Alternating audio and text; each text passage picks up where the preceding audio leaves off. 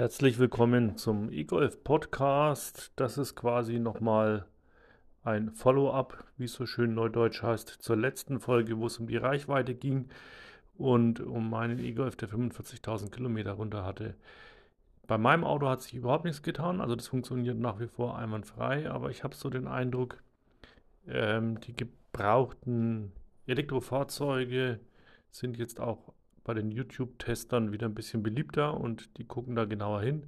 Und ich finde, da gibt es spannende Entwicklungen, was den E-Golf anbelangt und die wollte ich euch an dieser Stelle erzählen. Also bleibt dran. Vermutlich wirst du dir den Podcast anhören, weil du dich für Elektroautos interessierst und dir überlegst, ob du dir einen E-Golf zulegen magst, kannst, willst. Das kann ich nach wie vor empfehlen, das habe ich schon hundertmal erzählt, aber das, ich verstehe das, dass natürlich alle Welt äh, Angst um den Akku hat, weil der Akku ist immer noch das teuerste Bauteil an so einem Elektroauto.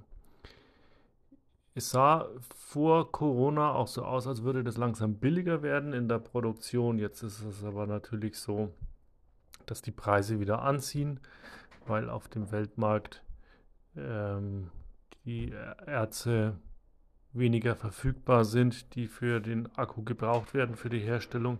Insofern scheinen wohl gerade auch die Preise wieder zu steigen. Insofern vielleicht auch wieder attraktiv, sich so einen gebrauchten E-Golf zuzulegen. Deswegen jetzt hier nochmal zum Thema Reichweite drei, vier Hinweise für euch, wo ihr nochmal nachschauen könnt, beziehungsweise wenn ihr euch ein gebrauchtes Auto, einen gebrauchten E-Golf zulegen wollt, was Sinn macht. Mein erster Tipp an euch ist zum einen, macht jetzt der ADAC tatsächlich gerade eine Kooperation mit Avilo. Das ist irgendeine Testfirma, die nutzt auch so ein OBD-Dongle, also so ein Steckerteil, was man in diese Schnittstelle vom Auto reinsteckt und dann kann man die mit dem Handy verbinden und dann liest die während der Fahrt die Akkugesundheit aus. Das ist relativ günstig, ich glaube 49 Euro inklusive Versand. Und dann kann man sehr genau nachvollziehen, wie gesund der Akku noch ist. Das ist vielleicht für den einen oder anderen interessant, der so ein Auto hat. Aber ich vermute, dass das so einfach zu bedienen ist, dass man das durchaus auch von einem Verkäufer verlangen kann. Also wenn ihr ein Auto, ein E-Golf von privat kauft, dann fragt doch mal nach, ob der ein Batteriezertifikat hat. Und wenn ihr das Auto bei dem Händler kauft, dann kann der das normalerweise sowieso auslesen und euch über die Batteriegesundheit informieren. Wer die Batteriegesundheit selber auslesen will mit einem eigenen Tool, der kann das zum einen tun mit OBD11. Das ist also auch so ein Dongle, den man da in das Fahrzeug steckt. Und dann ähm, wird es ausgelesen und die haben dann auch eine Software fürs Handy, die die Batteriegesundheit auslesen kann. Möglichkeit 1. Oder Möglichkeit 2, ihr macht es so wie Björn Nieland, auch bekannt als Tesla Björn, den ruhig mal auf YouTube googeln, dazu komme ich auch gleich nochmal.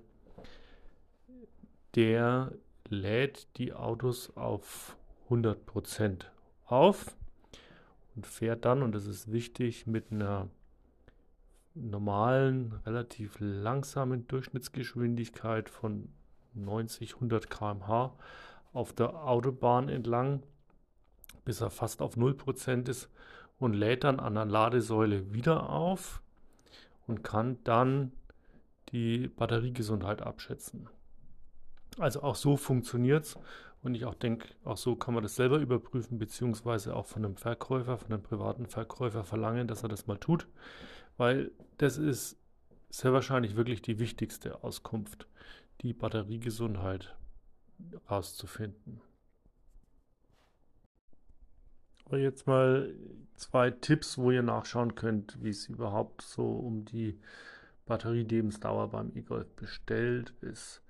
Dafür mal eines zum Nachlesen. Auf Facebook gibt es die Gruppe E-Golf Nutzer D, also für Deutschland, A für Austria, CH für Schweiz. E-Golf Fahrer, DACH, so heißt die Gruppe. Und da hat zum Beispiel ein Nutzer, Gabriel Guidoni, reingeschrieben, dass er mit seinem E-Golf, den er seit 2018 hat, bereits die 250.000 Kilometer geknackt hat und er hat immer noch eine Restkapazität von 87 Prozent auf dem Akku. Das heißt, er hat also im, im Laufe von vier Jahren 250.000 Kilometer geschafft, 1700 Zyklen, Ladezyklen gehabt. Was ein Ladezyklus ist, habe ich schon mal in einer Folge erklärt und hat immer noch eine Kapazität von 87% auf dem Akku. Das ist also ähm, weit mehr, als die Hersteller ursprünglich gedacht haben und immer noch ein sehr guter Wert. Also wir reden da bei einem Benziner- oder Dieselauto ja davon, dass der Hersteller dann sagt, das Auto hätte die Lebensdauer erreicht bei 250.000 Kilometer. Man kann also davon ausgehen, dass der Golf noch wesentlich länger hält. Und das zweite, wo ihr hinschauen könnt, ähm, und der spricht zwar Englisch, aber sehr gut zu verstehendes. Und auch wenn ihr es nicht versteht, dann äh, kann man den Bildern, glaube ich, folgen, ist dieser Björn Nieland, also Tesla Björn auf YouTube. Guckt euch da ruhig die Videos an. Natürlich testet der jede Menge Teslas und neue Autos, aber er hat jetzt die letzte Zeit auch viele, viele gebrauchte Elektroautos getestet. Der kommt aus Norwegen und äh, da ist wohl besonders häufig und gerne gefahren worden der Kia e-Soul. Ich denke, der dürfte vergleichbar sein von der Batterie her auch mit dem äh, mit dem Hyundai Kona ähm, und der E-Golf.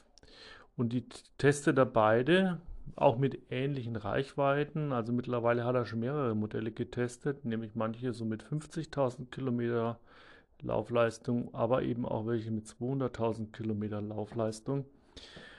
Und da ist es tatsächlich so, und das ist die positive Nachricht für alle, die den E-Golf fahren oder den E-Golf fahren wollen, dass der E-Golf in der Batteriegesundheit deutlich besser abschneidet als der verbaute Akku im Kia. Ja? Also scheinbar ist ähm, sehr wahrscheinlich die Zusammensetzung der Batterie bei VW ein bisschen robuster. Das ist das eine. Und das zweite, die Hersteller haben ja im ganz niedrigen Bereich und im ganz hohen Bereich der Batterie jeweils einen gewissen Pufferbereich, der niemals ganz leer wird oder niemals ganz voll wird. Und das habe ich auch schon in einem anderen Podcast erklärt. Da hat VW einen relativ großen Pufferbereich eingebaut, sodass der dass die Batterie doch über die ganze Laufzeit ziemlich geschont wird. Also unbedingt diese Videos anschauen, das macht uns nämlich allen viel Hoffnung, dass unsere Autos 300.000, 400.000 Kilometer halten werden. Soweit mal zur Batteriegesundheit und über die Haltbarkeit von E-Autos. Als letzten Punkt, so dies und das und sonstiges, wollte ich noch erzählen, was mir aufgefallen ist, nämlich zum einen, dass es in den letzten Tagen vom WDR noch eine, eine neue Veröffentlichung gab, ähm, dass der WDR festgestellt hat, dieser, dass dieser umstrittene Beitrag, den sie da vor zwei Jahren mal veröffentlicht haben über die Elektroautos, dass die so schädlich wären und dass das alles nicht funktioniert, dass der wohl tatsächlich fehlerhaft war. Also der WDR entschuldigt sich für diese Veröffentlichung von damals, das ist das eine. Auch der Harald Lesch der erzählt hat, dass die Elektroautos äh, so wahnsinnig unsinnig sind und man besser vielleicht auf Wasserstoff warten soll oder äh, dann doch Diesel fährt. wie auch immer, der hat auch jetzt vor kurzem nochmal veröffentlicht, dass er das heute anders einschätzen würde, als er das damals eingeschätzt hat. Also dass doch die Elektroautos die umweltfreundlichste Methode sind, um, um Auto und Privatauto zu fahren. Ja, also wir reden natürlich nicht über öffentlichen Nahverkehr und Fernverkehr. Das funktioniert alles noch umweltfreundlicher. Aber wenn man Auto fährt, dann doch Elektroauto. Da hat sich viel getan. Trotzdem nehme ich nach wie vor wahr, dass es da immer noch ein großes Gegeneinander gibt. Also entweder sind die Zeitungsartikel alle wahnsinnig pro Elektromobilität geschrieben, dass alles toll ist, oder es gibt dann immer wieder Zeitungsartikel, die sagen, nein, das ist alles ganz furchtbar und wir müssen unbedingt Diesel fahren, weil der Diesel ist dann doch noch die Zukunft.